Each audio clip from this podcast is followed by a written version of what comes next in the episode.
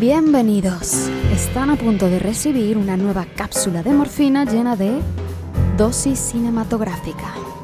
Pónganse cómodos, silencio en la sala y comenzamos.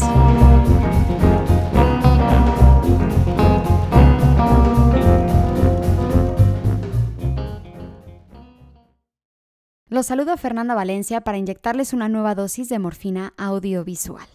Cualquier amante del cine ha visto y se ha enamorado de la obra maestra del director italiano Giuseppe Tornatore, la bellísima Cinema Paradiso. Es inevitable dejarse llevar por el romanticismo que rodea al hecho de que, en un pueblito de Sicilia, en plena crisis de posguerra tras la Segunda Guerra Mundial, exista un pequeñísimo cine al cual sus habitantes vayan a refugiarse y sumergirse en aquellos mundos en los que tanto desearían vivir. Salvatore Di Vita, convertido en un reconocido director de cine establecido en Roma desde que dejó el pueblo de su infancia para nunca más volver, recibe una noticia que le hará emprender un nostálgico viaje hacia su pasado. De pronto nos encontramos atrás en el tiempo con el pequeño Salvatore, al que todo el pueblo de Giancaldo llama Toto. El encantador Toto, un niño inquieto atrapado junto al resto de Italia en la precariedad de la posguerra, huérfano de padre y con una madre afligida, tiene que encontrar la manera de satisfacer por sí mismo sus anhelos y curiosidades. Y entonces, entre las butacas improvisadas del Cinema Paradiso, a los seis años y ya con cigarrillo en mano, descubre su pasión por el cine.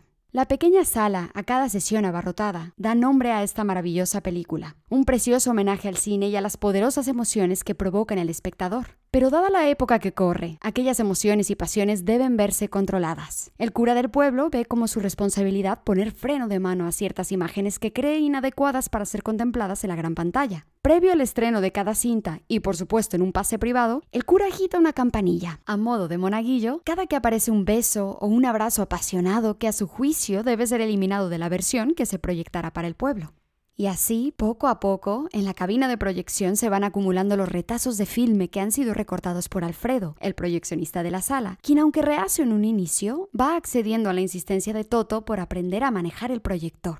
Cinema Paradiso es la historia de Toto y Alfredo, del fuerte lazo que los une y que finalmente impulsa a Toto a seguir sus sueños sin mirar atrás. Pero también es la historia de un pueblo, del paso del tiempo en él. Nos encariñamos con su plaza y con sus habitantes boquiabiertos ante la gran pantalla, abucheando la falta de un beso por aquí y por allá, o gritando a los protagonistas de la película del día, animados por el alcohol y el humo que abundan en el ambiente. Cinema Paradiso es un clásico que tanto su versión corta, la cual fue ganadora del Oscar a Mejor Película Extranjera en 1988, como la versión del director casi una hora más larga, se escurre suavemente debajo de la piel y se queda ahí, sin importar cuántas veces la veas. Una oda al séptimo arte, engrandecida a niveles extraordinarios por la sublime música del gran genio compositor Ennio Morricone. Acordes melancólicos y épicos que sirven de banda sonora a la añoranza por los besos y tiempo robados. Como muchos de ustedes ya sabrán, el gran Morricone, compositor de otras magníficas bandas sonoras como La Misión, El Bueno, el Feo y el Malo, Once Upon a Time in the West y muchas otras más, nos ha dejado este lunes 6 de julio a sus 91 años y ha pasado oficialmente al Olimpo del cine y de la música.